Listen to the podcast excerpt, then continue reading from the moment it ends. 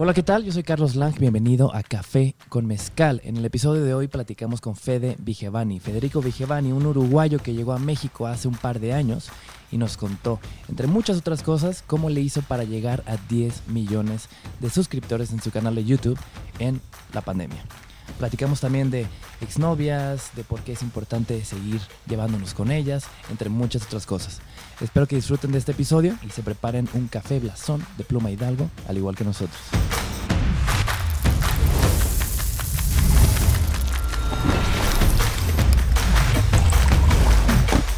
Bienvenidos a Café con Mezcal. Muy bonito día, bienvenidos a su podcast de Café con Mezcal, donde el café pone la plática y el mezcal lo pone mejor. El día de hoy tenemos un gran invitado de nombre Fede Vigevani, pero antes de comenzar con esto, quiero que le des un trago a tu café. Porque ¿qué tal? es el primer capuchino que preparo en mi vida entera. Acé- Acércate mucho a la bocina para que suene así el ASMR. Está bueno, ¿eh? Buen no café. mientas, ¿me lo juras? No, está, está muy bueno. Te lo Le juro. echamos ganitas. Me gustó mucho. Carlos lo acaba de hacer recién y está bien, recién preparadito. Pero te tocó ver, es que soy medio intenso, güey, porque te tocó ver el grano, te tocó ver cómo lo molí, te tocó ver...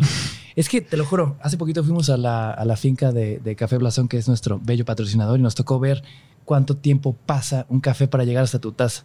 Tipo, cinco años se, se crece la planta. y Cinco luego la años. tienen que cortar y lavar y tal y tal. Un chorro de cosas que, güey, cuando te llega el café a la mano dices... Wow, qué buen Wow. café, ¿no? Ajá. Y yo que- tomando café ese comercial que, que no vale de la cápsula. pena. Pero pues yo creo que hay cafés como para todos, güey. O sea, si tienes tiempo un, un día, pues te preparas no bueno. Si no, pues vamos con cápsula. Voy, voy a venir diario a, a tomar café acá, me parece. Wow, oye, no había pensado en eso, güey. Tomar tanto café y mezcal nos va a poner malitos. Y además, ¿qué día es hoy? ¿Hoy es lunes? Hoy es Martes. miércoles, ¿no? ¿Martes? Martes. Pero bueno, chamba es chamba. Mi querido Fede, te conozco hace muchos años. Eh, puedo comenzar presentándote como un youtuber, como un creador de contenido. Podría decir que en la cuarentena creciste nada más y nada menos que más de 6 millones de suscriptores. Creo que es un dato que tú ni sabías, ¿no? sí. bueno, sí, en- a fin de año me di cuenta de esa, esa cantidad y fue wow. Empecé en 2020 con 3 millones y terminé el año con 9. Sí, 6, 6 tal cual. 6 millones de suscriptores en una de las épocas más extrañas de la vida.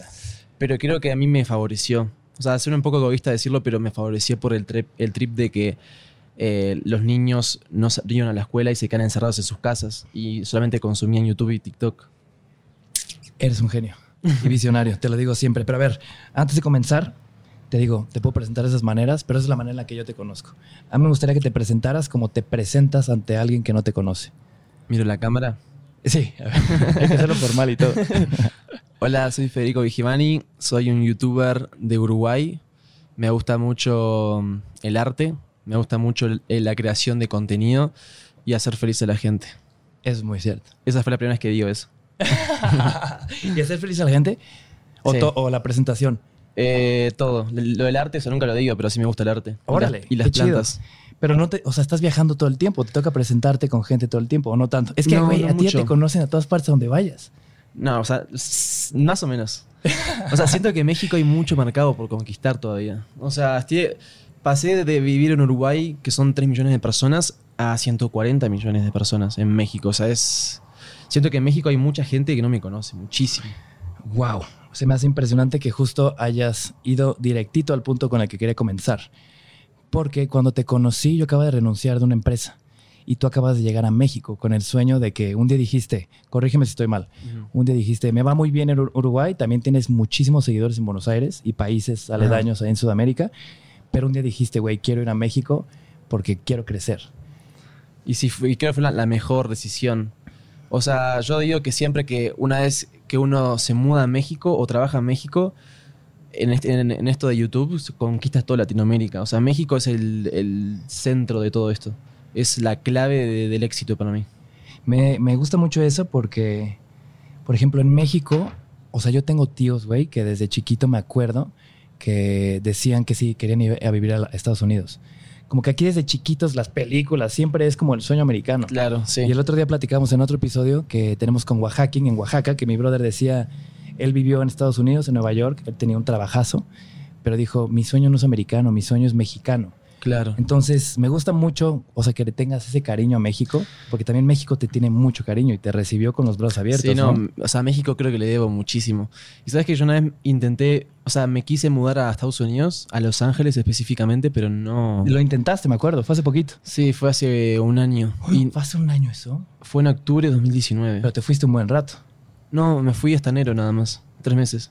Ok. Y no me gustó, o sea, fue. No, no me gusta la, la- la cultura, o sea, la, la cultura de Estados Unidos, no me gusta mucho. A veces hay gente que no te habla muy bien. Como que pasás de México, que son todos muy amables, a Estados Unidos, que son todos muy mala onda y te hablan mal y así.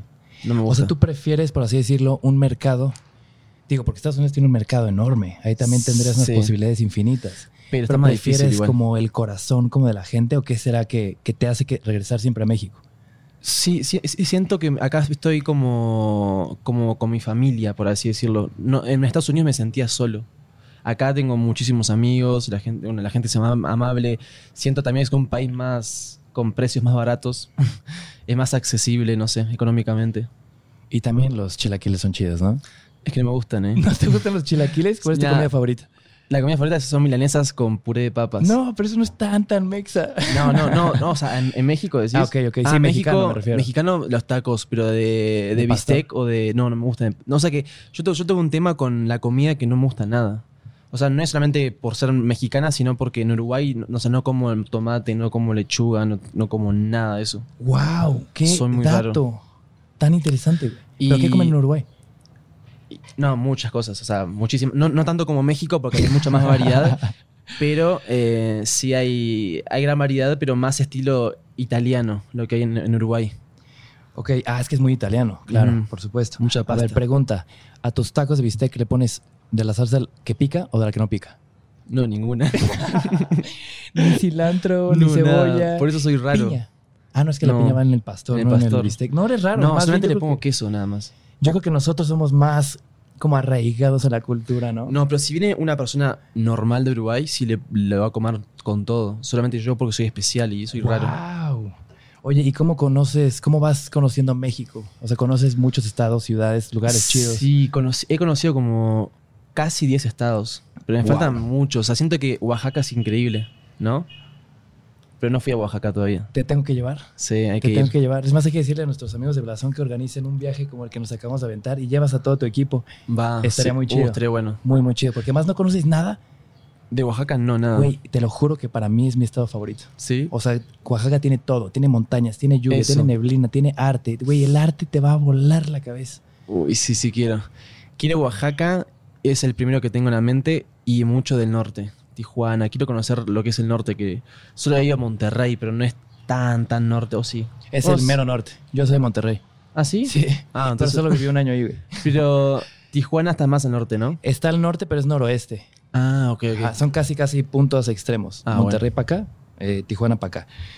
Pero bueno, me desvió un poquito del tema. Creo que lo estuvimos platicando ahorita que, que te estaba preparando ese cafecito y hablábamos de la época de COVID. COVID, que tanto ha detenido al mundo, que tanto nos encerró en casas, que nadie estaba preparado ni sabe qué va a pasar. Hay mucha duda. Pero bueno, no quiero hablar de cosas feas, quiero hablar de cosas buenas. Pero para poder hablar de cosas buenas, primero quiero que me cuentes cosas malas que te hayan pasado, que en el momento fueron malas y que posteriormente se transformaron en buenas, que justo fue lo que me dijiste en la cocina. Me dijiste, güey, la cuarentena me ha ayudado mucho. Ah, con el- por el COVID dices... Sí, por esta época que nos detuvo a todos, así viajes, chambas, nos Bueno, encerró. Eh, va a ser un poco gracioso, pero creo que a mí me gusta mucho la. Bueno, me gustaba un poco la fiesta. Y cuando empezó el COVID, dije, wow, no puedo salir nunca. Pero después me di cuenta que gracias a eso me enfoqué mucho más en el trabajo. Y siento que eso fue muy importante. Pero algo así como específico. Es que han pasado muchas cosas, tendría que pensarlo. Y tipo, justo como agarraste desprevenido, te- tendría que pensarlo. Sí, no, Fede no quiso saber nada de las preguntas, quiere que todo lo agarre en curva. Ajá. Pero bueno, a lo que voy con todo esto es un poquito más. eh, te estaba contando que, que de repente hay días en la cuarentena que a todos nos ha pasado que de repente no te quieres ni parar, quieres ver series y hacerte Uy, bolita. Los domingos especialmente, Los, ¿no? los domingos son duros. Siento que en- en el- cuando es domingo, como que algo pasa en el, en- en el- en el mundo, en el universo, que todos estamos programados a, a tener sueño y a estar cansados. Wow. Y además ¿No? se siente un poquito triste, ¿no? Como que Sí, el ambiente es lento. muy. Como que sientes que ya se terminó la semana. Quizás es porque hay, poca, hay, poca, hay poco movimiento en la ciudad y se transmite eso quizás. Es como que está todo en silencio y así. Claro. O- Entonces te hace bien el acelere. A mí, o sea, a mí me encanta la ciudad. O sea, me gusta mucho lo natural, pero me gusta mucho el movimiento también. Porque si no me, me desespero. Ok, bueno, eso me lleva a la segunda parte que es, hubo una época que creo que producías diario, ¿no? Videos. Sí, Bueno, ahorita estás produciendo muchísimo. Ah, bueno, ahora mi idea es, es hacer diario, pero como estuve de viaje, como que me desconcentré Te des- te y, subí uno cada dos días. Pero a partir de hace cinco días estoy subiendo diario de vuelta. O sea, pero ¿cómo es? Descríbeme un poquito. Si, digo, es una rutina, ¿no? Porque lo tienes muy. O sea, muy. O sea, para sacar tantos videos debes tener todo muy claro. Pero ¿cómo es? Cuéntame el, el- el proceso, proceso. por así decirlo. Bueno, más o menos yo me levanto, como, voy gimnasio. O sea, digo como porque siento que comer es una actividad del día porque como cinco veces por día por el tema Wow. de, de la rutina del ejercicio para crecer, porque si me, a veces me pongo un poco flaquito, entonces quiero crecer. Después de eso, voy al gimnasio y cuando vuelvo es como mi hora libre. Son tipo a partir de las 2 hasta las 4 y media, que es cuando mi editor me manda el video para que lo, lo corrija, manda las correcciones, termino de subirlo a las 6 del video, Ah, hago mis propias portadas de los videos también porque me gusta hacerlas yo. Wow. Em, y a las 6 empiezo a grabar para el siguiente día. Y así todos los días sin parar. A veces, a veces los domingos no grabo para tomar un día como de descanso porque siento que está bueno para relajarse un poco. Qué locura. Es una Sí. chambota. Y por ejemplo, en esta época tan extraña, en esos días tristes, ¿cuál es el secreto que te hace levantarte a grabar y crear y imaginar aunque no quieras? sí, me ha pasado mucho. Eh, el secreto es tener una idea clara de qué quiero grabar, no tener novia, es muy, pero muy importante, y tener la motivación de, de los suscriptores. Tipo, entran los comentarios de la gente y dicen comentarios, hay comentarios lindos y, y empiezo a motivarme. Pero si, a un, si a un video le va mal de vistas de la del día anterior, digo, uh, qué flojera. Y es como que me desanima, me desanima un poco, pero bueno, hay que seguir, si no... Pero te desanimas y aún así vuelves a crear al siguiente día. Sí, o sea, no, no, no hay- o sea, no, no queda otra opción. Porque siempre después, o sea, puede ser que le haya mal a un video en un día, pero puede remontar a los tres días. O sea, siempre es así. Wow. Vaya secreto. Lo tienes muy claro. Sí, la novia es, es, es esencial. Y la, la motivación, la inspiración llega cuando te estás chambeando. O sea, no esperas a que te llegue para ponerte a chambear. No, llega así como si nada. O sea, es como que no, no, no me fijo mucho en eso. Como que estoy en, estoy en mi casa y llega así, ¡fu! ¿Y cómo eres para no hartarte de la rutina? Para no, para no qué. Hartarte como de la rutina, de que todo sea tan sistematizado veces. Es que no, lo, lo tengo demasiado, o sea, estoy muy mentalizado lo que pasa. No, no, no, no pienso más en, en otra cosa que el trabajo o viajar. O sea, que viajar me encanta. Me, gusta- me gustaría mucho conocer muchas partes del mundo que me faltan. Wow. Algo que hace rato me puse como a escribir. Es que siempre este eh, podcast como que le quiero preguntar a mis amigos lo que necesito y me encantaría que el mundo escuchara de ellos, porque son personas que admiro muchísimo. Y además, o sea, los resultados lo comprueban. Eres alguien que tiene las cosas muy claras, pero a lo largo de todas estas preguntas que te quería hacer me di cuenta que había un común denominador, que es la idea de que siempre haces lo que te propones. Como que no le entraste a ver si es ese ejercicio. O sea, entraste a rutina, te la metiste así de lleno en la rutina y empezaste a comer, empezaste como a informarte en ciertas cosas. También así te metiste a YouTube a grabar y planear y graba- grabar y planear. Y así Sí. fue también desde que dijiste un día, me voy de Uruguay a México, me voy de México a Los Ángeles, como que eres verdaderamente alguien que hace lo claro, que que, dice. n- que no lo, que no lo piensas. O sea, obviamente hay que pensar las cosas, pero siento que tener esa actitud de, de querer algo y luchar por eso hasta el, hasta el final del mundo, siento que es la clave para, para que salgan bien las cosas. O sea, hay, hay- que arriesgarse e intentarlo. Si vas con miedo, como que... Siento que el miedo es el problema de... Ha, ha arruinado muchas cosas en mucha gente, el miedo. Siento que estar sin miedo es lo mejor que te puede pasar. Es ir a todo o nada. ¿O qué dirías de aún hacerlo con miedo? Porque me puedo imaginar, o sea, estás dejando mucha estabilidad de Uruguay. O sea, tienes ya ahí tu trabajo, tienes tu audiencia, tienes a tu familia, tienes un cierto confort y te vas muy chavo a México porque quieres algo más, quieres algo más grande, quieres algo mejor, quieres crecer. Bueno, no, no te voy a mentir, cuando me fui a México estaba con dos personas que eran mis amigos, entonces en ese momento no, no fue como que, ah, me voy solo y me siento solo, estaba Como con que dos, dos amigos. Por eso no, no, no fue tan difícil. Y aparte como soy una persona un poco fría a veces, obviamente extraño a mi familia, pero no es como que me vengo acá y, yo no, estoy muy tri- triste, o sea, sí es extraño, pero lo, lo llevo bien. Eh, aparte sé que puedo viajar cada tanto para verlos, así que no, no, tengo, no es un problema para mí el tema de mi familia. Te tengo una pregunta, a ver si estamos de acuerdo en lo mismo. Creo que a veces ser creador de contenido es tanto una, o sea, podría resumirlo en una bendición como una maldición. Y te voy a decir por qué. Porque creo que en un momento no te das cuenta en qué momento tu vida es tu trabajo y tu trabajo es tu vida. O sea, eso está impresionante. ¿Cómo lo haces para controlar eso? Para, o sea, ¿sabes? No, no, tú no tienes oficina. Tu casa es tu oficina. Y sales de tu casa con una cámara en la mano. O sea, tu trabajo es tu vida y tu vida es tu trabajo. ¿Cómo lo controlas eso? Eh, Lo disfrutas muchísimo. Se ve en todos los videos que subes. Sí, o sea, siento como que a veces mi trabajo, como que, o sea, mi trabajo y mi vida como que están muy, ya es una sola. O sea, es muy raro, como que ya todo el mundo ve mis videos diarios, ya todo el mundo ya es parte de mi vida. O sea, me siento como, en parte como un reality show, como que ya todo el mundo sabe todo de mí. Obviamente hay muchas cosas personales, hay cosas que nunca cuento ni la gente no sabe. Pero no sé, me siento muy cómodo que mi casa sea mi lugar de trabajo. Es como que me encanta eso de no tener que salir de mi casa a grabar o ir a un- a una oficina o no sé.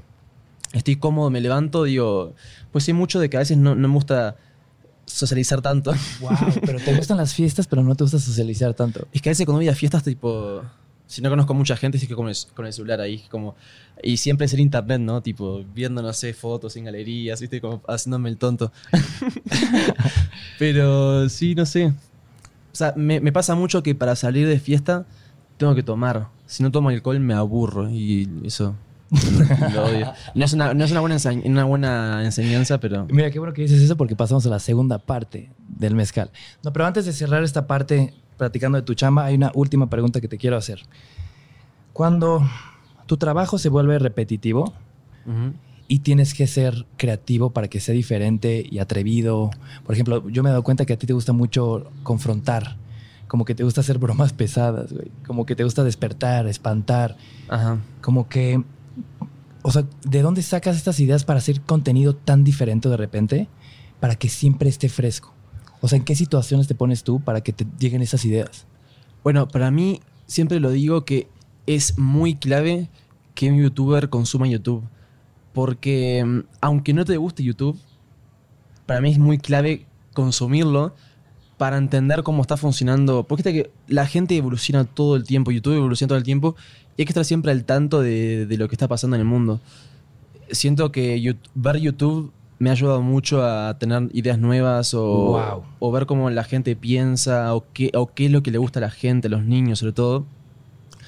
Entonces, y además tengo a, un- a mi editor que también me ayuda con lo creativo. Eh, esta fue este- empezó este año, el año pasado. No, este año empezó porque es muy difícil a veces pensar ideas diarias. Y ahora somos dos cabezas pensando ideas Wow. diarias. Entonces está bueno porque no- nos vamos como eh, comentando ideas entre los dos y van saliendo cosas buenas. Wow, wow, y wow. es muy bueno también ver los comentarios de la gente para porque de los comentarios me han salido muchas ideas muy buenas. Me ha ayudado muchísimo eso. Qué loco, es como encontrar siempre inspiración todo el tiempo, buscarte, poder hacerla, llegar de todos modos. A ver, dime, te, te tengo dos preguntas a raíz de eso que me cuentas. La primera, ¿qué son los tres temas que consumes en YouTube? Ahora es una es Warzone, que es un, un juego de Call of Duty. O sea, ¿pero eso lo consumes por gusto? ¿O porque es algo que quieres Ah, aprender? no, porque me gusta verlo. Wow, O sea, yo- ese vicio de los videojuegos, Dejo de- sea. Dejo de jugar y me pongo a ver videos de eso. Bien, güey, pues mira, aquí hay uno, dos, tres, cuatro, cinco fans de Smash Brothers Ultimate. Uy, sí. Que ya todos pasamos nuestro detox, pero ya, ya hablaremos de eso más adelante. Hay que jugar, ¿no? Sí, voy a jugar en Ahorita el que se arma. Em, eso y qué más. Que no creo que solamente eso ahora en YouTube. no sé, como no, no, no recuerdo algo así en específico. O sea, ¿sabes? O sea que a veces entro como a- al home de YouTube ¿Y los algoritmos te conocen también? eso, como que me aparecen videos como bizarros o americanos o MrBeast, no sé si lo conoces. No, no, no. Es un youtuber estadounidense que es el número uno del momento, que es impresionante. Y me veo mucho por, veo mucho por curiosidad a veces, no porque ¿Pero de qué por habla él?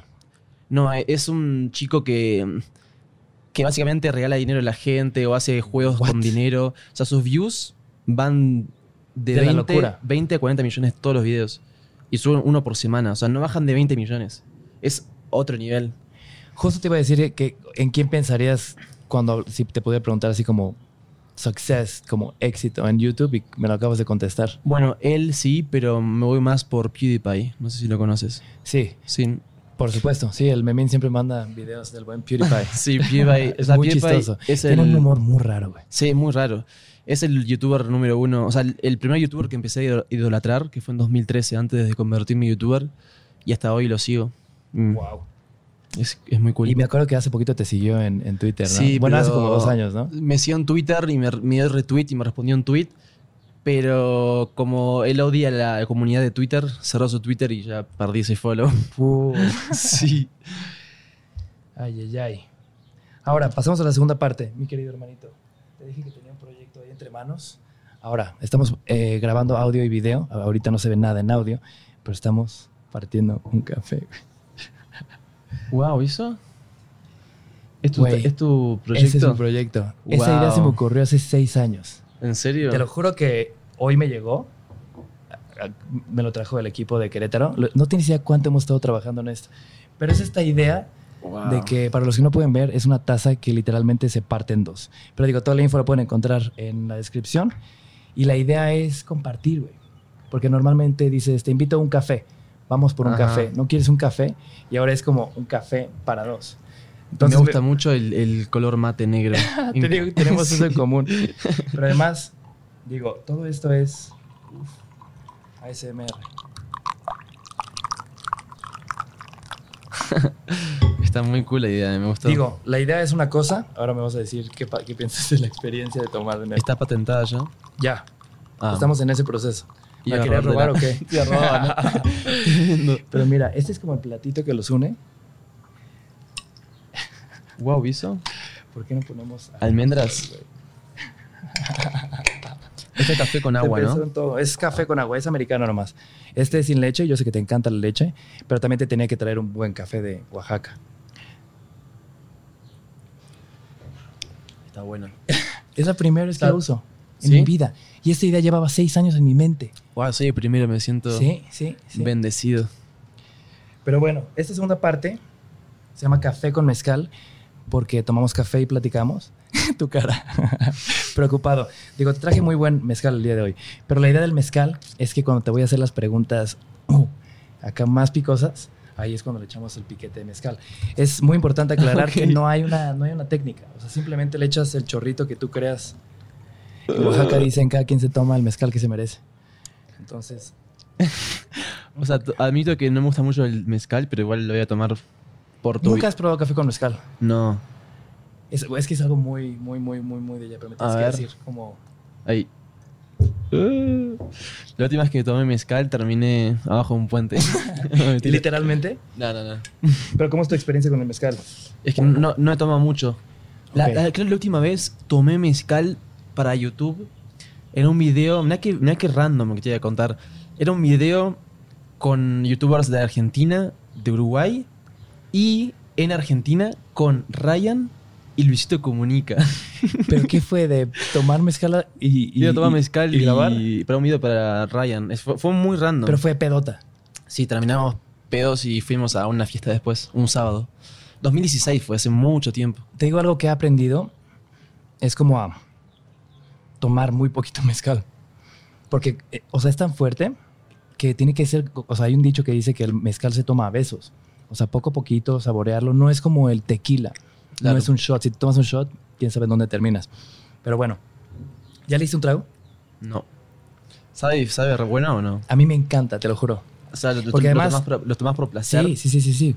Más en la mañana porque te da muy para arriba, te da mucha energía. Wow. Voy, ¿eh? Si pongo caras raras, no se rían.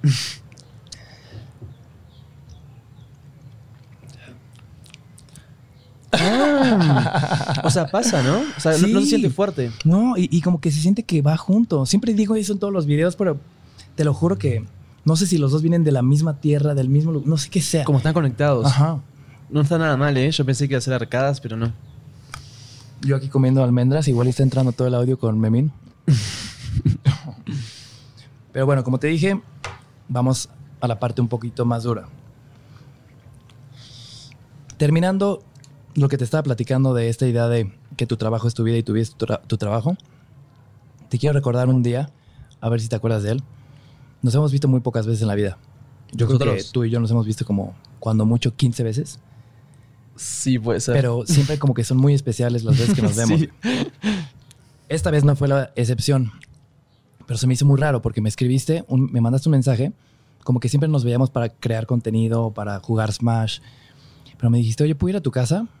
Y yo, sí, claro, estabas creo que en el centro.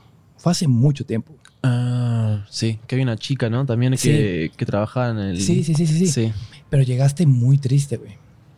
Llegaste, estabas como muy sacado de onda y como que querías platicar como de, de cosas de la vida, güey. Pero me tocó ver cómo viviste de repente una angustia un poquito más difícil, güey. ¿En qué año fue, te acordás? Puf, habrá sido hace como dos años, yo 2019. creo, güey. Sí. ¿Cuándo fuimos a Canadá? Justo en ese viaje te invité a Canadá y fue como un poquito después. Enero de 2019. Ujú. Claro, el tema que, que quizás fue 2018 que vine acá, que fue mi peor año.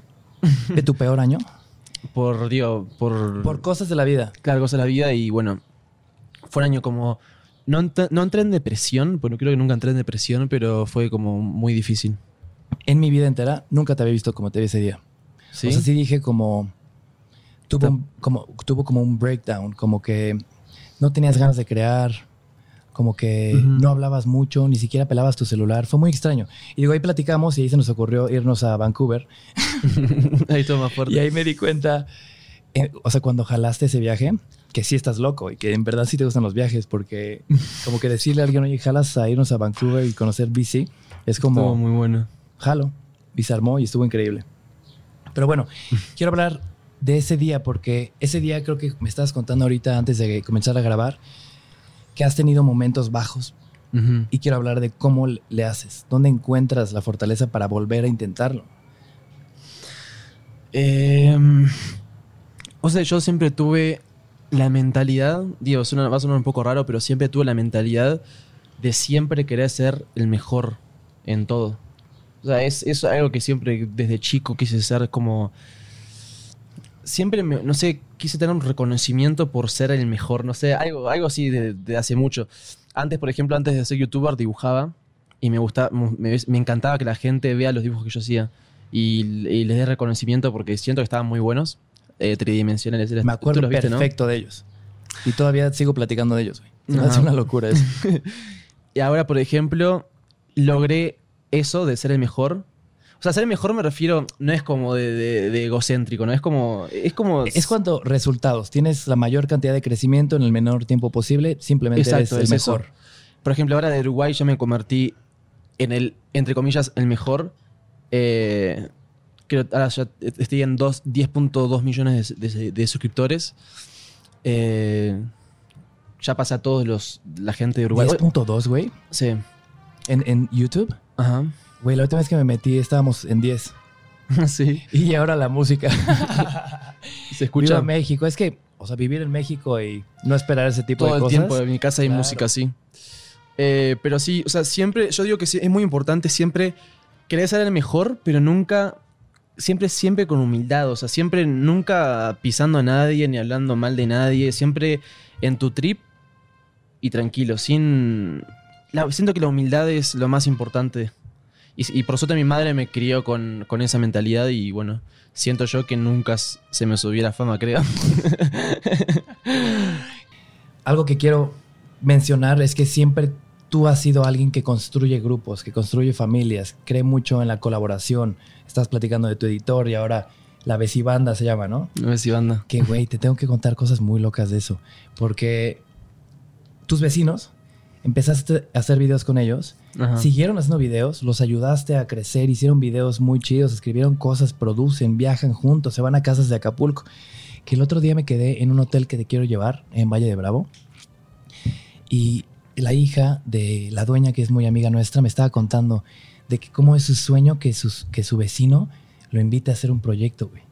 Y dije, what the fuck. ¿Qué es esa locura? Hay niñitos que ya sueñan en, que, en conocer a sus vecinos, güey, para ver si no les toca otro Fede Vigevani por ah, ahí. pero es fan de los videos. Ella... Es fan de tus videos, pero él es fan de que, de que dice que sus vecinos, que él espera que sus vecinos sean como tú, güey. Es que o sea, siento, siento que es muy loco desde su punto, o sea, desde su cabeza, o sea, desde su vista de los niños. Que haya, o sea, es muy random que haya llegado un tipo de Uruguay y haya invitado a hacer videos, pero sin, o sea, no es que yo vi y dije, ah, estos tienen, tienen talento, tienen, o sea, no, fue como que dije, ¿qué grabo hoy? No se me ocurre nada. Y como me acordé que lo- ellos ni- los niños estaban siempre en las canchas de básquet y de fútbol, porque yo jugaba mucho ahí y los veía, dije, voy a bajar a ver si los encuentro. Los encontré. de o sea, si no estaban ese día, capaz que no, no pasaba todo esto. Qué locura. Y nada, y por suerte los padres son muy buena onda todos. O sea, como que todo fue muy. He visto que hasta los papás ya sacaron sus cuentas de Instagram. Sí. Hay uno de ellos, el Piculincito, tiene 1.2 millones de seguidores. güey. Piculincito. ¿Qué es Sí. esa locura? Y sabes que lo que me da un poco de, pen- de, de bron- un poco de rabia es que todos los, los vecinos, todos los niños tendrían un millón de seguidores en Instagram ahora, pero como a cuatro le cerraron su Instagram por ser menor de 13. O sea, ¿Cuántos años tiene Piculincito? no, tiene cinco, pero él tiene... What? Tiene o- 5 o sea años que y tiene 1.2 millones de El, seguidores. el tema que Instagram creo que detecta cuando un niño de verdad usa la cuenta o no. Eso nunca, nunca agarra el celular, siempre lo firma el padre, porque obviamente es muy chico. Pero los demás niños, aunque pongan en la descripción cuenta supervisada por... Eh, vi un- que estaban poniendo eso. Ah, pero a veces ni eso funciona. Y ahora, eh, a uno solo que no le cerraron su Instagram llegó al millón, que se llama Guarura, que le decimos Guarura. Y a- los demás están, están todos ahora en 500, 600, pero ese estaba en millones y ese no hubiese pasado eso de- del Instagram. Qué locura. Sí, Oye, hoy sí nos tocó que las ambulancias, que el mariachi, que el... hay mucho tráfico. Mucho. Pero a ver, entonces... eh, ah, y otra cosa que te quería contar que me voló la cabeza. Ayer venía manejando de Oaxaca Ajá. y había un niño que tenía el pelo pintado como uno. Es que se me olvidan los, los nombres de tus... De, de la vecibanda, Eh. pero había uno que tenía el, tenía el pelo pintado igualito a como lo tiene tu, tu vecibanda, güey. ¿Puede, puede ser de dos colores o de uno? Era de un solo color, güey. Y creo que era azul. O sea, siento que... Pero definitivamente no era tu vecino, güey. Claro. Era otro niño que se lo pintó. O sea, están siendo como ejemplos a seguir, güey. Eso, yo siento que... O sea, no fue mi idea lo de pintar. O sea, ellos fueron por su decisión. No, tienen su estilacho punto y aparte, güey. ¿Te imaginas, te imaginas que yo le decía como No, que no, pintes el pelo para los videos? Era re malo. No, pero ellos siento que pusieron una moda en los niños de pintarse el pelo. Pero como son todos, tienen el pelo pintado y cuando están juntos se ven como un arco iris, siento que llama mucho la atención. Y aparte, yo en los videos lo que hago, que esto creo que nunca lo dije, yo en, en la- en mi cámara le pongo, bueno, tú lo sabes, supongo, eh, sí, obviamente, le cambio el, el color a vívido en la cámara para que sea más, tenga más Wow, saturación. entonces el pelo se ve loquísimo. Claro, se ve, se ve como muy colorido, diciendo que eso, o sea, eso lo hago porque sé que los niños les atraen mucho los colores. Y eso, eso sí que funciona mucho. Eso lo, lo aprendí cuando estudié diseño gráfico. Aprendí que los niños les gustan mucho los colores vívidos. Entonces, por eso le pongo mucho color a mis videos. Y siempre uso ropa colorida. No lo puedo creer. Sí, o sea, esto- eso es algo que siempre lo, lo tengo en mi cabeza, pero nunca lo digo. O sea, no, nunca lo conté. ¡Qué locura! Wow. Y bueno, a lo que iba con todo esto es que en el pasado eh, tuviste malas experiencias con grupos Ajá. y aún así volviste a confiar. ¿Cómo, cómo hacerle? Es que ahora, ahora sí. Van como tres, ¿no? Y además estacionan aquí abajo. Ah, están ahí viendo el, video, güey. ¿Cómo? O sea, te pudiste, pudiste haber dicho, ¿sabes qué? Ahora voy a hacer YouTube solito. Y aún así confiaste y quisiste ayudar y volviste a crecer y for- formaste un grupo que estaba escuchando hoy la rola que dice, no somos vecinos, somos como hermanos. So- sí, sí. No, sé si hermanos, hermanos de verdad creo es o vecinos de verdad. No, creo que es hermanos de verdad. Ajá. Ajá. ¿Cómo, o sea, ¿Cómo confías? ¿Cómo vuelves a crecer? ¿Cómo vuelves a dejar todo para compartirlo nuevamente y generar algo en, en- en comunión? Sí, yo creo que fue difícil, tipo, pasar en 2017 en Dos Sogas a tener un éxito así increíble y día- el- el- el año siguiente peleas y todo se fue para abajo. Eh, el próximo año 2019 estaba con mi exnovia Nicole, que hice contenido, pero como que no, no funcionaba muy bien. Me Nada, acuerdo, me por, te- acuerdo. por temas nuestros, Sí, sí, sí. obviamente. Eh, lo bueno fue una relación muy sana, eso fue, estuvo increíble. Así iba por las ramas, ¿no? Habla de la, de la exnovia ahora. Y, pero no sé, siempre me, siempre me di cuenta que me gustó mucho grabar videos con gente. Nunca, o sea, grabar videos solos no es lo mío. Siento que tengo que estar con amigos o con alguien para grabar porque solo como que me aburro y no, y no le encuentro la vuelta.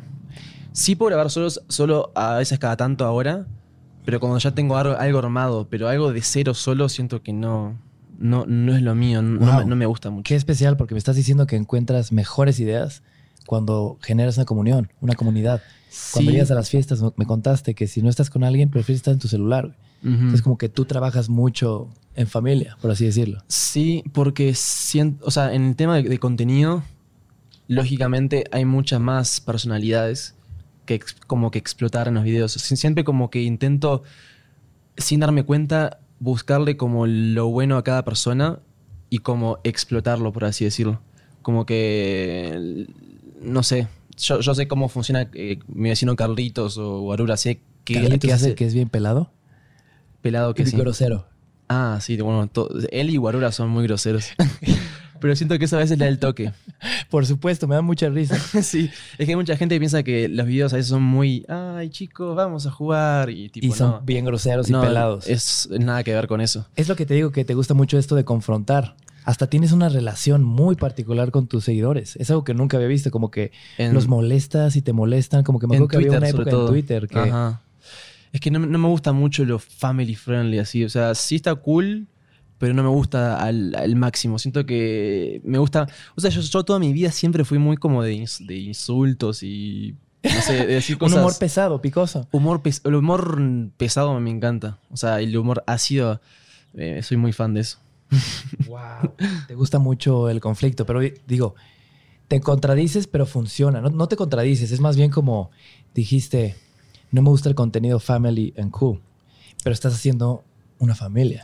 Y al mismo tiempo también traes un humor que le quita ese tema cursi. Exacto, es eso. Es como. me- hago contenido family cosas. friendly, pero al mismo tiempo le, le agarro un toque de, de lo. Sabroso, ¿cómo se podría decir? Como Ajá, spicy, ¿no? spicy. Sí, tal cual, así. Oye, ya saliéndonos de este tema un poco deep, que abordaste perfectamente las preguntas, pero ah, estamos hablando ahorita de, de cosas extrañas que hemos comprado en internet. Tenemos en común, me acuerdo que luego subes historias de lámparas raras que compras, güey, como que tú y yo compramos cosas muy raras. Es que sí, me, me gusta, me gusta. Hay una página muy buena que se llama Unne- Unnecessary Things, que son cosas innecesarias, con muy pero que las venden Ajá. y ahí compras. Pero no sé dónde está, o sea, no sé si lo- dónde lo venden, pero me gusta mucho lo, comprar nada más. ahí. Comprar cosas me encanta, no sé. Como comprar cosas raras y tenerlas en la casa. Aunque no las use, pero tenerlas por lo menos. Wow, tengo que ver esa página porque estoy seguro que, que voy a encontrar cosas valiosas. en ahí. Instagram. Sí, yo creo que el 99% de las cosas en mi casa son cosas innecesarias. O sea, ¿para qué sirve esa máscara? O tengo un hacha, ¿sabes? En mi sala, güey. claro. Pero a ver, dentro de todas estas cosas, ¿cuál es la cosa más rara que has comprado?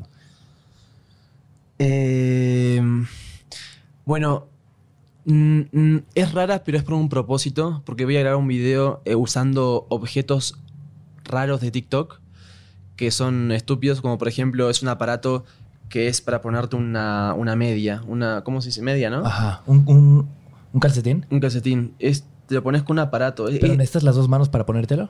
¿O una nada más? no, una. Por eso. con una mano, güey, es que Sí. déjate cuento algo. Cuando yo me disloqué el hombro, te lo juro que me puse a buscar en YouTube cómo ponerme un calcetín con un solo brazo, güey. Entonces, como que es muy necesario ese. sí, eso sí. pero, güey, me hubiera salvado. O sea, imagínate, o sea, ha- hagan el ejercicio y hazlo esta noche que llegues a tu casa o mañana en la mañana. Ajá. Intenta ponerte una media, como tú le dices, un calcetín con una sola mano. Es muy difícil, güey. Se necesitan las dos manos. O sea, imagínate la gente que, que pierde por accidente. O sea, no, no sé cómo hacen, te juro. Por supuesto. Pero bueno, esa fue, son cosas que compraste para un video. Sí, para un video, pero, Pero, para fuera ajá. un video. O sea, personal que tú dijiste, güey, no sé por qué lo voy a comprar, pero lo voy a comprar. Ay, estoy pensando qué tengo en mi casa. Pero como que no...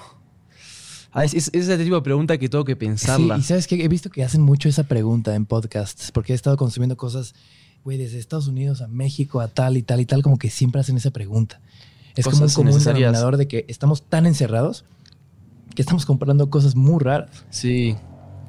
Tipo una lámpara, tienes lámparas como de lava, pero que reflejan como a la pared. Tienes unas lámparas muy extrañas. Ah, tengo una lámpara, claro, tengo una lámpara que compré en una página media Como- china. Me mandaste el- hasta el video, creo, güey. ¿Sí? Sí, como que hacía luz, no me acuerdo qué hacía. Es una lámpara, así se ve, ¿no? Ahí, ¿sí? Es como una lámpara, una, un esquinero, Ajá. tiene dos palos así en el piso Sí. y un palo Eh, parado. Ajá. Pero como que cambia de colores, ¿no? Sí, es una, es una tira LED. Pero ¿para qué sirve esa lámpara? Ah, no, se ve, se ve Ah, buena, se ¿eh? ve muy bonito. Se ve increíble, sí, sí. O sea, siento que es como... Y ganó un premio hace poco. Lámpara del año, algo así. ¡Wow! Sí, es no. que, güey, ni siquiera, o sea, la vi y dije, güey, ¿dónde pondría eso en mi O sea, que a casa? ti no te gusta mucho lo, lo- lo LED, ¿no? Te gusta más como lo, Me gusta la luz bajita. cálida. Sí, sí, sí, me gusta, o sea, yo creo que en mi otra vida fui, vendí artesanías o algo, güey, porque me gustan mucho las velas, Ajá. me gusta el olor del incienso, de la madera, ¿sabes? Como que... Claro. igual soy como Te gustan un mucho los no sé, rituales, güey. ¿no? Puede ser, puede ser. Pero bueno, ahora hablando de preguntas igual chistosas. y Digo, y, y esta te la pregunto porque lo has dicho dos veces. Pero tienes una relación muy positiva y muy chistosa con tu exnovia. Sí. De repente, e- es que un día subiste una conversación que tenían ustedes en WhatsApp en un, en, en un story y dije, wow, tenemos eso en común, como que nos llevamos bien con nuestras exnovias, pero dije, Fede me gana, como que él se lleva como un humor muy particular. Pero bueno, a lo que voy con esta pregunta es que normalmente, no sé si es pensamiento eh, de Occidente, de México, de Latinoamérica o de América en general, que siempre como que tienen esta idea de que si terminas con alguien no puedes volver a hablar con esa persona y es como, como Voldemort, ¿sabes? Innombrable. Pero Sí. ¿cómo, ¿cómo hacerle? ¿Cuál, ¿Cuál sería el consejo de Fede Vigevani para que alguien que terminó y terminaron bien puedan ser amigos? Eh, el tema es que yo creo que mi relación fue diferente porque yo terminé porque básicamente fue así. Yo estaba en Estados Unidos, en Miami. Dije, ¿qué hago? No ¿Qué iba a hacer? Tipo, no, sabía qué hacer. Fue después de estar en Los Ángeles. Y me salió una- me llegó un mail de una campaña acá en México. Y dije, ok, voy a hacerla. Pues pagaban bien, dije, ok, voy a México y vuelvo a Miami después. Y cuando regresé a México, que esto fue en enero de 2020, dije, y hice un video sorprendiendo a mis vecinos, que estuvo muy buena, muy, muy cool.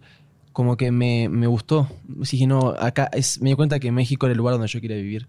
Entonces le dije eso a Nicole.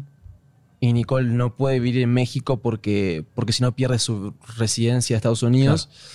Entonces fue como que eso fue lo que hizo que termináramos. No, por supuesto. Y a eso me refería como que fue un acuerdo mutuo.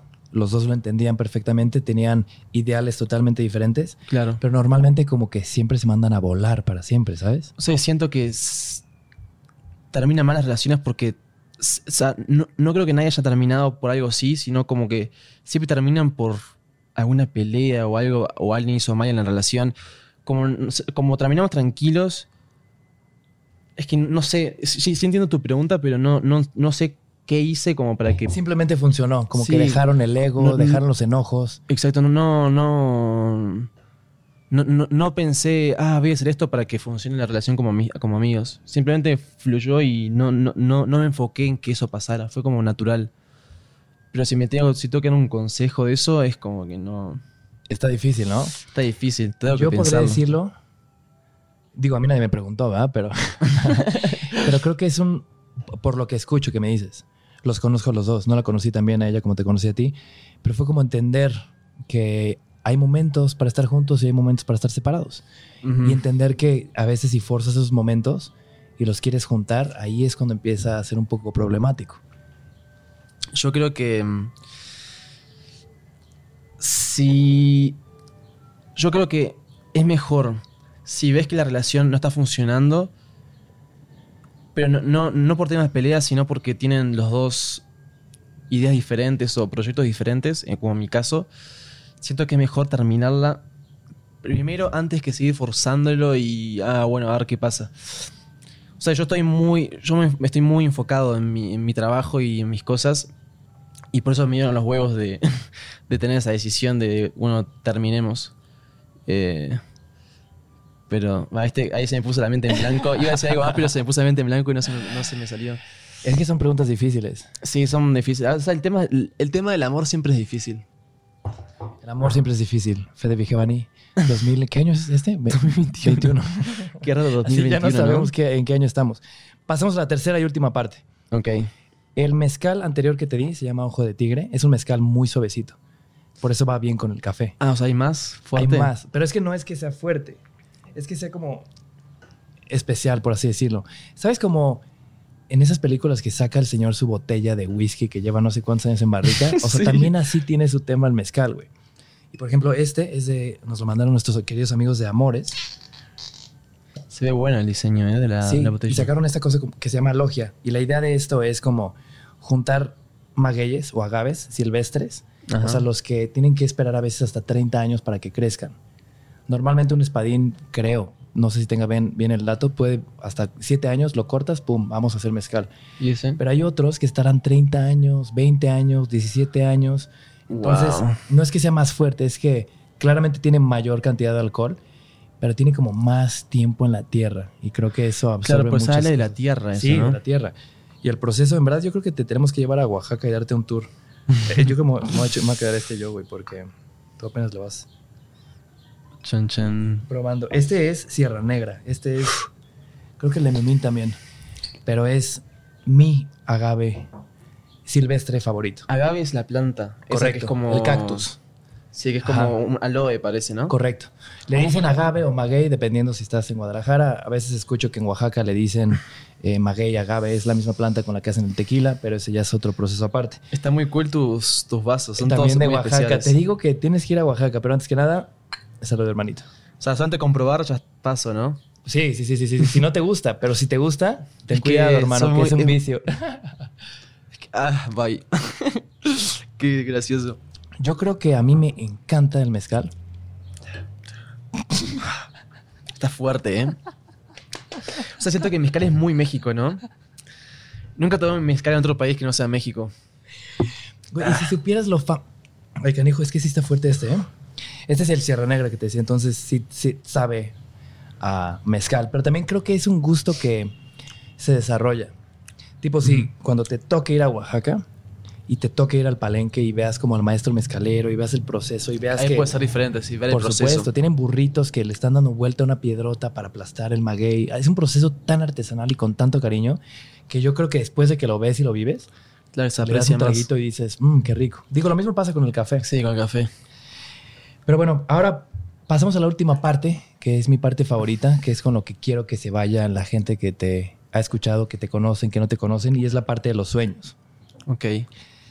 Em, hay, o sea, yo me acuerdo perfectamente de tus dibujos de, o sea, y me impresionó que lo sacaras a- a- hace ratito, porque casi no hablas de eso, no enseñas tus dibujos.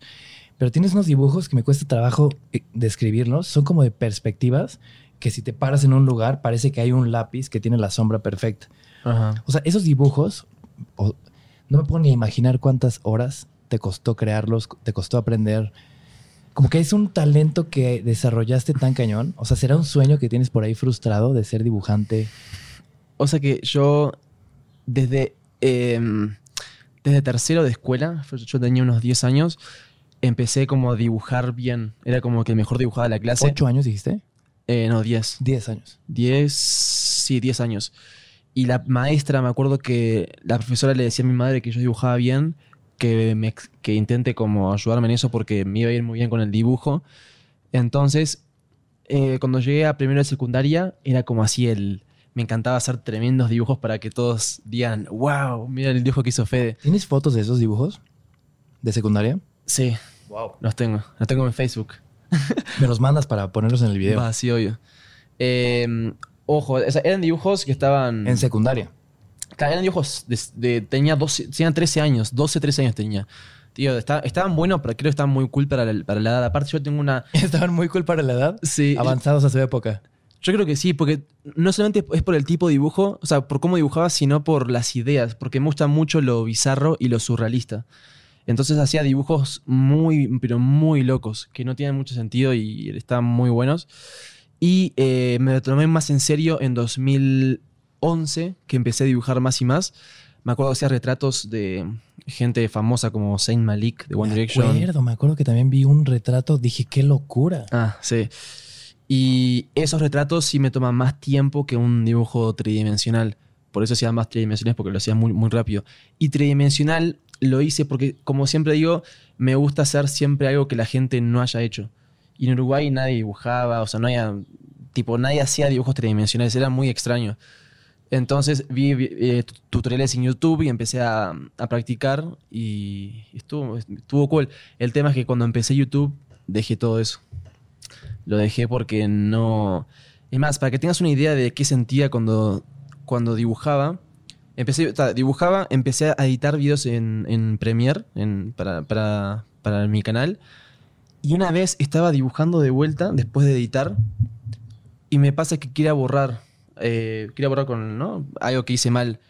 Y mi mano automáticamente hizo así. No, hoy borraste todo. Digo, ¿y lo, lo, lo, manchaste todo? No, no, no, no ah. manché. Hice así como, el, como para como una command, command Z. En vez de agarrar la goma. Y hice, no. ¿Qué, güey? No, fue muy raro. Fue muy o sea, se te mezcló el mundo digital con el análogo. Sí, o sea, o sea no, es, que toqué la hoja, sino fue, fue como que así. El comando que tienes ya grabado en la mente de control Z, de deshacer. Y eso que llevaba dos meses, tres meses eh, editando, no era mucho. Ahora ni me imagino. Pero sí, me gustaría volver un día. El tema es que siento que estoy muy metido en todo esto de YouTube y la tecnología, aunque estaría bueno darme un descanso para un. O sea, un descanso, no, una tarde, aprovechar a dibujar. Creo que estaría, estaría bueno. Wow. Qué locura. Ahora, hablando de sueños, de temores, de creación, ¿crees que este tema de dibujo ¿Es algo que podría regresar en tu vida más adelante? ¿O es algo que simplemente disfrutas hacerlo y no le prestas tanta atención? Quizás cuando sea grande, sí. O sea, siento que yo en esto de YouTube y todo este mundo. Eh, ¿Cómo se puede decir? El mundo de artista, mundo digital. Sí, mundo digital. Siento el nuevo mundo digital de. Ajá. Ajá. De los. Es que son los nuevos famosos, son los nuevos creadores, son los nuevos.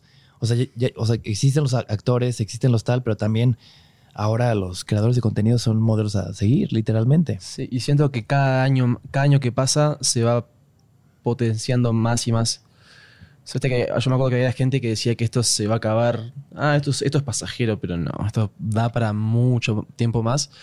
Y siento que tengo, me quedan muchos años más en esto porque me encanta, o sea, es como algo que disfruto mucho.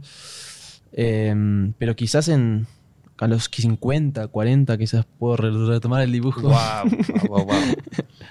Me puedo imaginar eso. Imagínate cuando sea, cuando tengas 40, 50, la tecnología que van a ver, los dibujos que vas a hacer. Sí, qué locura. Mucha gente dibuja ya digital, pero no es lo mismo digital. No, por supuesto que no. Es muy difícil, obviamente, pero siento que no es lo mismo. Claro, se pierde la, la oportunidad de hacer control Z al aire, ¿no? Ahora, dijiste algo muy particular que es eh, cuando sea grande. O, y, por ahí por ahí de repente dices, eh, queda fe de para rato, como que tienes muy claro que estás creando algo que en el futuro va a ser construido algo. Es algo que lo podemos ver los que te conocemos. Pero ahora bien, ¿piensas mucho en el futuro? Eh, antes sí. Antes me preocupaba mucho hasta que aprendí que no hay que pensar en el futuro hay que enfocarse en, digo, hay que pensar, pero en ciertas cosas, pero no, no hay que preocuparse en el futuro, hay que simplemente, digo yo, así pienso yo, ¿no? Hay que como dejar fluir y tenerse confianza de que va a estar todo bien y, y no hacer cosas estúpidas como desperdiciar dinero y o comprar cosas inservibles. no, pero sí, yo me tengo fe de que en el futuro me va a ir bien. O sea, lo tengo, es, es, mentalizarse y listo. Y en este mismo futuro del que piensas, por ejemplo, todos estos chicos que te digo que ayer vi a un niño que 100% se pintó el pelo por la bicibanda, o el, hijo de mi amiga que sueña con conocer a su, a su vecino, ¿qué sueño te gustaría dejarle a los niños que consumen tu contenido, que tienes millones de views todos los días, todo el tiempo, o tienes una audiencia verdaderamente muy grande? que es el futuro de las generaciones. O sea, ¿qué te gustaría que soñaran ellos? Como tú soñabas dibujar. Eh, No sé. Es una pregunta un poco medio ambigua.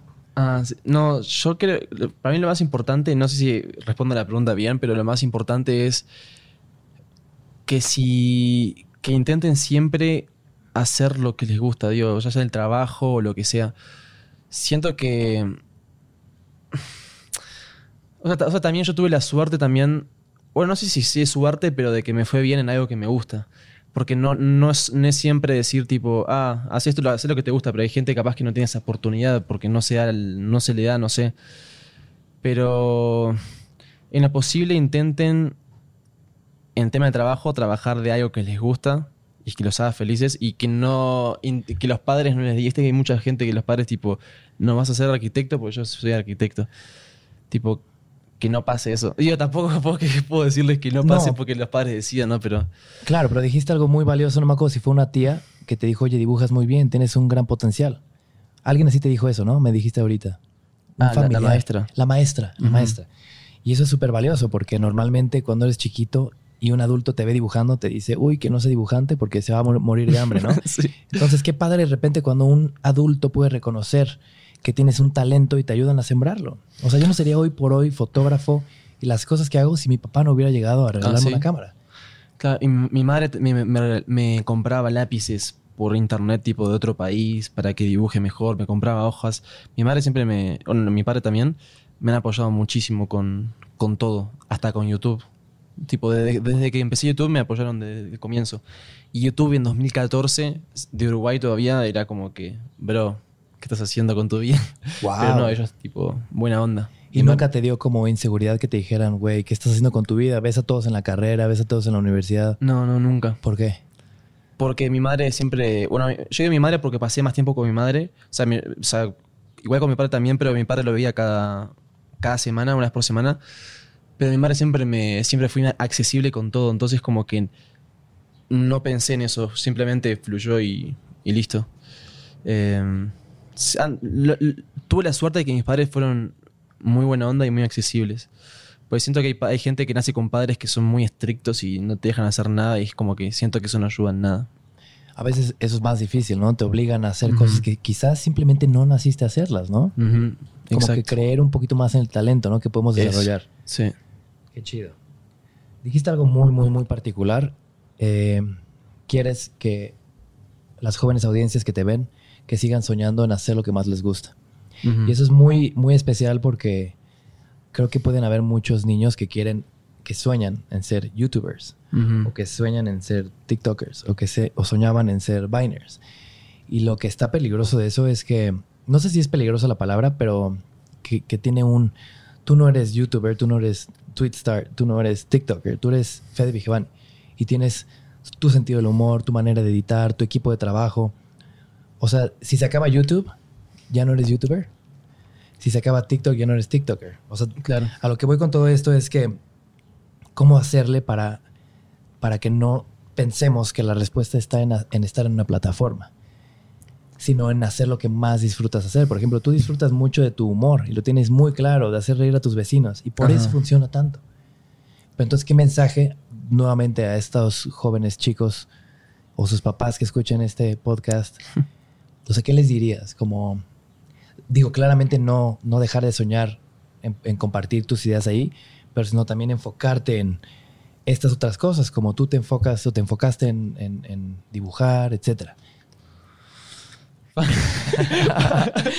Otro traguito de mezcal, aunque no te gustó. Fue como, cada vez que ibas hablando decía, uy, ¿qué digo? Me sentía como una, una clase de la escuela que como que, tipo el oral, que te vas a hacer al frente de, la- de los alumnos. A ver. Es que te digo que por eso sale el mezcal, como para poder. para poder sacar esas preguntas tan complejas. A ver, si puedes hacer la pregunta, pero más... Concisa, si tienes Ajá. toda la razón. Si pudieras decirle a un chavito Ajá. de, no sé, de 8 a, de 6 a 15 años, eh, está bien que quiera ser youtuber, está bien que quiera ser tiktokers, pero también es importante enfocarte en... Ah. Eh, en generar dinero. o sea, algo, eso, eso es lo que digo, ¿no? O sea, obviamente que hagan, que la gente haga lo que, lo que los haga felices, pero también obviamente que intenten buscar una fuente económica, ¿no? Como Porque- un punto medio, Claro, un punto medio. que te divierta, que lo disfrutes, pero que también no te separe como de del dinero, que al final de Claro. cuentas es una herramienta. Porque yo desde que empecé YouTube empecé ganando dinero. O sea, al año que he empezado he hecho un comercial para una, una compañía de celulares. O sea, ya como que ya empezaron a- ya, ya tenía dinero para mantenerme solo, porque siempre le, le Wow. pedí ¿A qué dinero a mi madre. A los. No, ya tenía 21. Wow. Digo, está bien igual, ¿no? Pero Cierto. no es que tenía 15, tenía 21. Eso es importante, o sea, que hagan lo que quieran, lo que les haga felices, pero también que busquen un equilibrio para, para poder mantenerse, ¿no? Porque eso, eso a partir del 18, digo, antes del 18 que hagan lo que quieran porque hay que aprovechar la, la adolescencia. Ya después del 18 la vida se pone más difícil, hay más responsabilidades, hay más... Te das cuenta de más de, de gente muy tóxica, no sé, hay, hay- hay mucha toxicidad después de los 18. Em, pero también tengo la, la mentalidad de que siento que la gente tiene que hacer lo que les gusta. O sea, hacerlo y siento que también fluye. Es como que siento que sobrepensar las cosas a veces em, lo hace peor. Siento como que la vida siempre se acomoda, como que pasa algo malo, pero siempre viene algo bueno después. Así, así me ha pasado a mí. Siempre tuve esa mentalidad y así me, me ha ido. O sea, me ha ido bien. Cuando piensas en futuro, ¿el futuro te emociona o te pone un poco nervioso? Hablando de lo mismo. Mm, me- ah, del tema del trabajo. De trabajo, de de creación de todo. contenido. Si de repente dices, el día de hoy voy a imaginarme el futuro, ¿te emociona o te da un poquito más como de nervios? Eh, al principio me da un poco de nervios porque dije, "Fa, no sé si esto, cuando el año pasado lo pensé, no sé si esto va a durar para mucho o siento capaz que en 2022, capaz que o 2021 se acaba todo. Pensé eso, o sea, yo pensé eso de este año y este año me está yendo mejor que el año pasado. wow. Y eso es algo bueno, porque siempre comúnmente cuando te da muy bien en algo, es como que pasa algo que se va todo a la burger. Eh, pero no, te esté mentalizado de que va a ser, los próximos años van a ser aún mejores que, que estos, que estos eh, anteriores. Eh, así que no sé, por eso me, me, me- me- me tiene emocionado. Wow. Qué, qué- qué especial respuesta. ¿Qué notaste ahí, bro? Justo dijiste. es que me encanta como tener todo separado en mi mente, porque también te puedo ir escuchando y dijiste algo muy especial. Dijiste, este año me está yendo mejor que el anterior. me, puedo, me puedo imaginar que por este año te refieres al año de la cuarentena, por así decirlo. Sí. O sea, es claro y es evidente que es uno de los años más difíciles para los seres humanos desde hace no sé cuántos años. Uy, no, o sea, no sé si te pasa que estamos, que te acostumbras tanto a esto que te olvidas de que estamos En En pandemia, en ¿no? un- Ya es como un nuevo mundo. Cuando ves a la gente con cubrebocas es como que, guau, el futuro, ¿no? Güey, ayer iba manejando igual después de ver a Piculincito, al, al ídolo de al, al seguidor de Piculincito. Vi un coche y iban todos con caretas y cubrebocas. Parecía así como si estuviéramos llegando a Marte, güey. sí. Sí, es una época muy rara, pero digo, hablando de lo mismo, tú dices, no, no dices, tú demuestras y has demostrado que con trabajo, que con ganas, que haciendo lo que más disfrutas, te puede ir bien incluso en un año tan duro. Pero ¿dónde dirías que se esconde el secreto para no fallarle a todas estas ganas que quieres hacer? Eh, para mí el secreto, eso está muy buena pregunta, es estar rodeada de la gente correcta. Eso es, es lo clave. Siento que la gente que nos rodea decide básicamente cómo nuestro humor. O sea, wow, ¿crees que viene de algo más de tu alrededor que de, de algo personal? O sea, me refiero por, lo, por el lado familiar y amigos. Ok. Como que yo si me peleo con un amigo me pongo muy triste o sea, o, o lo que sea. O, si- o- siempre tuve, tuve la suerte de tener una familia que mm, como que fue muy cálida conmigo, que siempre me apoyó, que siempre me, estuvo orgullosa de, mis logros. Eh, no sé, siento que nacer, o sea, tener una buena familia que te apoye y amigos que te tiran para adelante es clave. O sea, eso es lo que yo pienso, no sé, capaz que digo, hay gente que piensa diferente, pero... No, hay, hay un dicho que es muy famoso, ¿no? Dice, de, de quien te- de lo que te rodeas, de eso te conviertes, ¿no? O también dicen, eres lo que comes, ¿no? O sea, como que hay muchos dichos de que literalmente de lo que te rodeas, de lo que te comes, de lo que escuchas, de lo que ves en redes sociales, de lo que consumes en YouTube, de eso terminas convirtiéndote. O sea, si consumes Sí. de pura gente que se queja o haters, pues ¿cómo van a girar tus pensamientos? Eso, e, es, es estar enfocado en lo, en lo positivo y en lo, en lo bueno.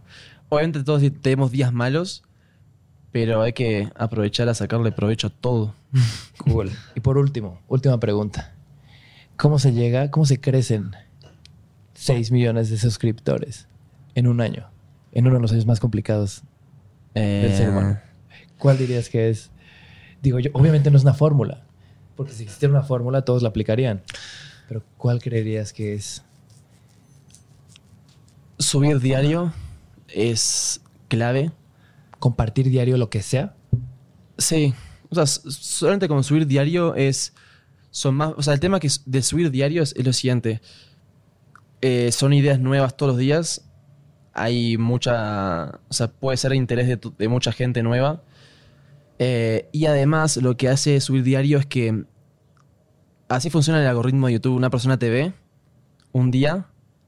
Y con que vea un video ya te aparece, ya le apareces al día siguiente en, en- Wow. en el home. Así lo. Yo fui a una, una conferencia de MrBeast, este que conté recién, bueno, hace un ratito, y él cuenta eso.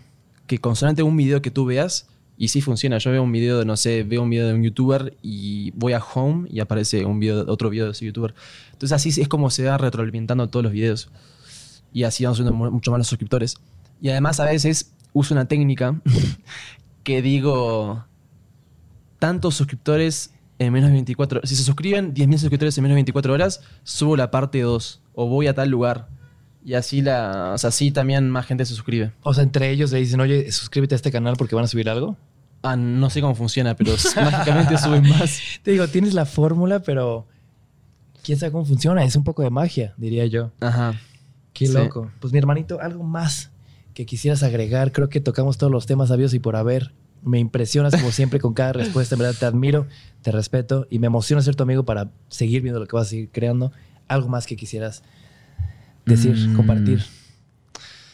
Es una pregunta también muy ah, bueno, sí, ya me, me acordé de algo innecesario que compré. Compré un. Cuando fui a Área 51. ah, eh, Acabas de estar ahí hace como una semana, ¿no? Sí. Pero habías ido también en 2019. Compré un papel higiénico de ovnis, de aliens.